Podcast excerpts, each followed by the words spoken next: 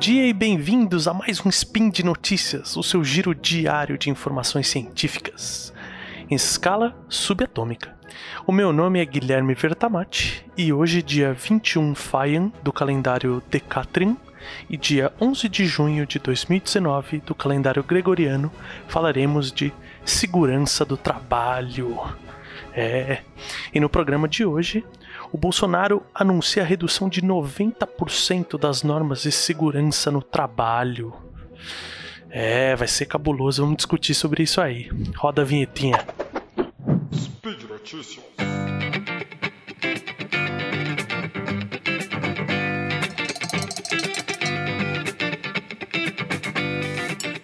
Bom, galera, no dia 13 de maio, né? É uma segunda-feira, todos estavam de boas nas redes sociais, enquanto o nosso presidente anuncia por elas que ele vai reduzir 90% das normas de segurança do trabalho. Ok, o primeiro impacto disso foi bizarro, porque 90% de qualquer coisa é muito, é muita coisa. Você pegar uma legislação e tirar 90% dela é bizarro. Você nunca falaria isso. Ele nunca vai falar, tipo, ah, a gente vai pegar as leis tributárias e reduzir 90%. Pô, não vai, né? Mas o que, que eles alegam? Eles alegam que tem custos absurdos para as empresas, né? Por causa de uma normatização bizantina, anacrônica e hostil. Essas são palavras dele, né?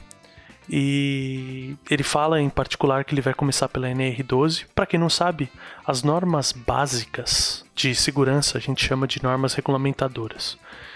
Tem uma série delas, realmente tem, mas por quê? Porque elas são direcionadas. Então você tem a, por exemplo, a que eu mais trabalho é a 18, que é da construção civil. Mas você tem uma série de outras, você tem algumas mais genéricas também. E ele fala que vai começar pela 12, que trata da regulamentação do maquinário, né? Máquinas para indústria, máquinas de qualquer tipo. E a gente tem muito isso das normas se entrelaçarem. Por exemplo, eu na construção civil, a base do meu trabalho é na 18.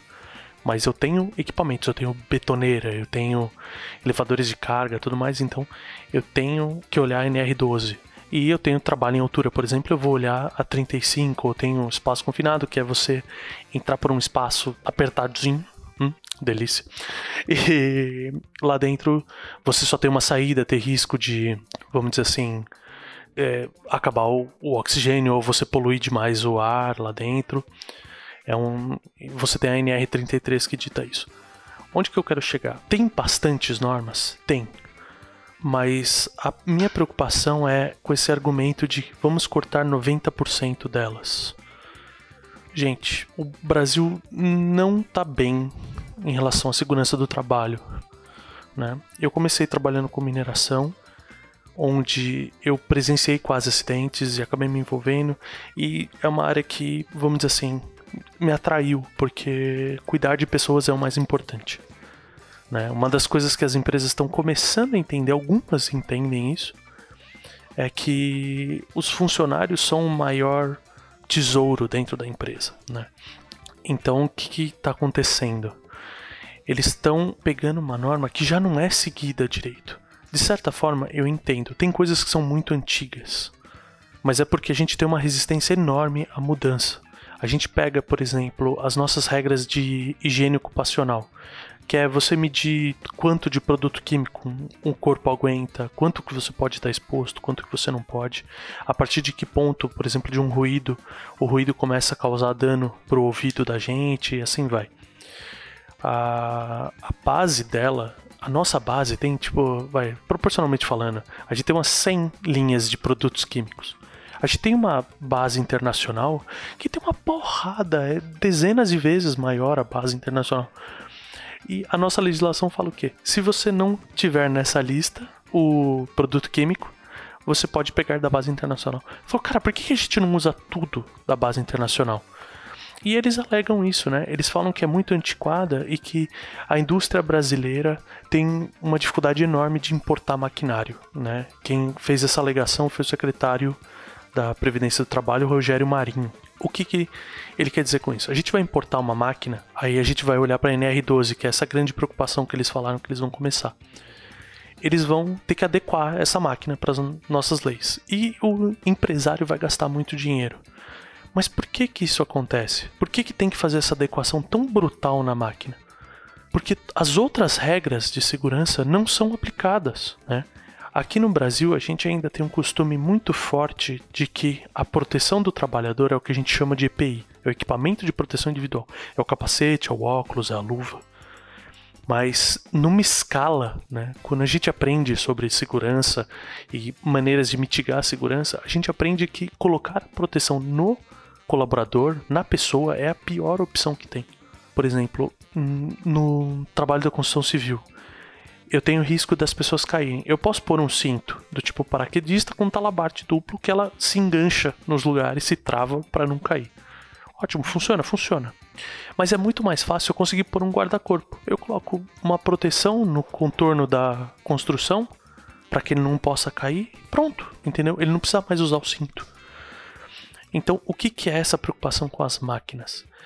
É que assim, as máquinas elas são compradas normalmente de países que estão tão se lixando pro funcionário quanto a gente. Por exemplo, a gente importa uma máquina da China. Cara, a China ela tá começando a ter uma preocupação social, porque é tanta gente que eles vão substituindo. A mão de obra é muito barata lá. E a gente importa a máquina, por quê? Porque a máquina feita lá também é barata, mas ela é feita com os secretários dele. Cara, se você comprar uma máquina alemã, ela vem redonda. Ela vem com as proteções. E tem muitas vezes daquilo que o industrial, o industrialista brasileiro, ele vai comprar uma máquina do tipo, ah, a máquina custa tanto e custa mais X os acessórios dela, que são dela. Pô, por que, que não compra a máquina com os acessórios? Que esses acessórios normalmente são de segurança, são de proteção. Né? Então, vamos ficar pelo mais barato. A gente vê isso quando a gente aluga andaime, por exemplo. Se você parar e andar na rua, você vê que a maior parte dessas obrinhas que tem. Eu falo muito de exemplo de construção civil porque é, é a minha especialidade, vamos dizer assim. Mas você passa pelas obrinhas, você vê aqueles andaimes. Para quem não sabe, andaime é aquele monte de barra de aço montadinha que a pessoa vai escalando para poder trabalhar num lugar mais alto. Como se eu montasse vários cavaletinhos um em cima do outro. O, o que acontece? Você vê só aquela estrutura metálica com duas, três tábuas em cima, com a pessoa pisando, sem proteção, sem nada. Por quê? Porque isso custa 50 reais por dia. Agora, se eu pegar um andaime completo, ele vai custar 300 reais? Não vai, mas ele vai custar 70, vai custar 80. Se eu pegar de um lugar barato, eu posso pegar um andaime realmente parrudo e ele vai custar 100, cento e poucos por dia. Mas tudo bem, porque a, a gente tem números absurdos e a gente não tem o costume de segurança. Então, onde que me preocupa essa notícia sobre a redução do, das normas, a redução das normas de segurança do trabalho. O que me preocupa é que a maneira como a gente vai fazer vai simplesmente falar: olha, isso aqui não precisa mais. Pô, isso é complicado, porque as pessoas hoje em dia não sabem. Né? Você pega um país que está mais acostumado, por exemplo, Portugal. Portugal ele é um puta polo de segurança. É um lugar que é muito legal para fazer pesquisa, tudo. Eles desenvolvem muita coisa lá. Ou a própria Alemanha e, por que não, os Estados Unidos. Mas nesses países o que acontece? A proteção é responsabilidade da pessoa também. Por quê? Porque a pessoa quer voltar para casa bem. Ela não, ela não quer e a empresa não obriga ela a fazer um trabalho a todo custo. Né? O patrão de uma construtora lá não vira para ele e fala: olha, você tem que subir lá em cima da caixa d'água, limpar a caixa d'água, mas você se vira. Ele falou: pô, mas não tenho cinto, eu tenho uma escada vagabundex aqui. Não, mas você se vira, é o que tem. E as pessoas aqui estão acostumadas com isso, infelizmente. Né? E onde que eu quero chegar?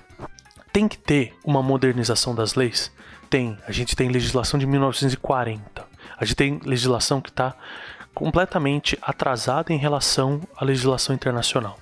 Tudo isso tem. Mas a gente tem um outro problema muito sério, que é um problema de formato que eu vejo. Por exemplo, as normas falam que tem que ter, mas as normas normalmente não ajudam a como fazer aquela proteção. Aí, onde que a gente tem que ir? A gente tem que ir para as NBRs, que são um outro nível de legislação que normalmente é paga. E as pessoas não têm dinheiro para pagar por isso. Então, assim, acho que as, as NRs elas precisam ser modernizadas e precisam se tornar além de legislações, mas se tornar um pouco mais um manual de, de como fazer as opções, ou pelo menos onde buscar. Ter o registro. A gente tem nas ITs as instruções técnicas do Corpo de Bombeiro para proteção contra incêndio e tal. Isso muito melhor, é feito de uma maneira muito mais adequada nas ITs. Lá você tem explicações melhores do que fazer, do como fazer e assim vai. Então, assim, a gente sabe fazer uma norma melhor. Só que não pode simplesmente cortar, entendeu? A gente não pode acabar com, com a legislação que protege, porque é só isso. Ela tá ali, ninguém vai olhar. E se cortar, as pessoas vão continuar se machucando, né? Eu queria fechar aqui essa reflexão com alguns dados do Observatório Digital de Saúde e Segurança do Trabalho. Eu vou deixar o link na descrição do post também. Meu, de 2012, de 2012 para cá, a gente teve 4 milhões e 700 mil acidentes registrados. Gente, é muita coisa. É muita coisa. 4 milhões. Isso acaba dando uma média, as pessoas calculam mais ou menos. Dá 22 acidentes por hora. Dá uma morte a cada 4 horas. Sabe? É muita coisa. É muita coisa, gente. Só em 2018 a gente teve 126 mil afastamentos por causa de acidentes e teve 61 mil acidentes por causa de doença ocupacional. Gente, isso é muita coisa. É muita coisa. E isso gera dinheiro, sabe? O que as empresas não veem é que assim, um funcionário que trabalha bem, que trabalha seguro, ele produz mais também. Tá tudo certo. Não tem essas preocupações. Então, vamos fazer? Vamos. Mas vamos fazer direito. Eles vão soltar uma nova regulamentação da NR12, um novo texto da NR12.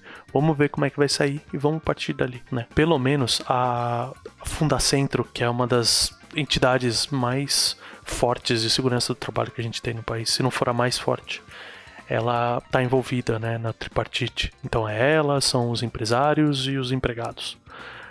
Então vamos ver se isso é feito de uma maneira adequada. Né? Porque não pode esse radicalismo. A gente tem muita gente se machucando. Tem muita gente se machucando. Tá ok, galera? Era um negócio desse que eu queria falar. E por hoje é só. E eu lembro a todos que todos esses links que eu falei, a própria notícia ou do observatório, eles vão estar no post. E deixe lá também seu comentário, elogio, crítica, declaração de amor, meme predileto. Vamos falar de segurança do trabalho, que é algo que precisa ser falado. A gente acha que tipo a indústria e a construção civil tem muito acidente. Tem, tem muito acidente. Mas sabe onde tem muito acidente também, em certos níveis? O mercado, o comércio. O comércio tem muito.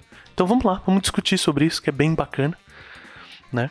E eu lembro ainda que esse podcast só é possível acontecer por conta do seu apoio no patronato do SciCast, tanto no Patreon quanto no Padrim, né? E eu desejo a todos um ótimo abraço, uma semana segura e eu gosto muito daquela frase do Live to Fight Another Day, né? Que é viva para lutar um outro dia. é isso, meus queridos, e até amanhã.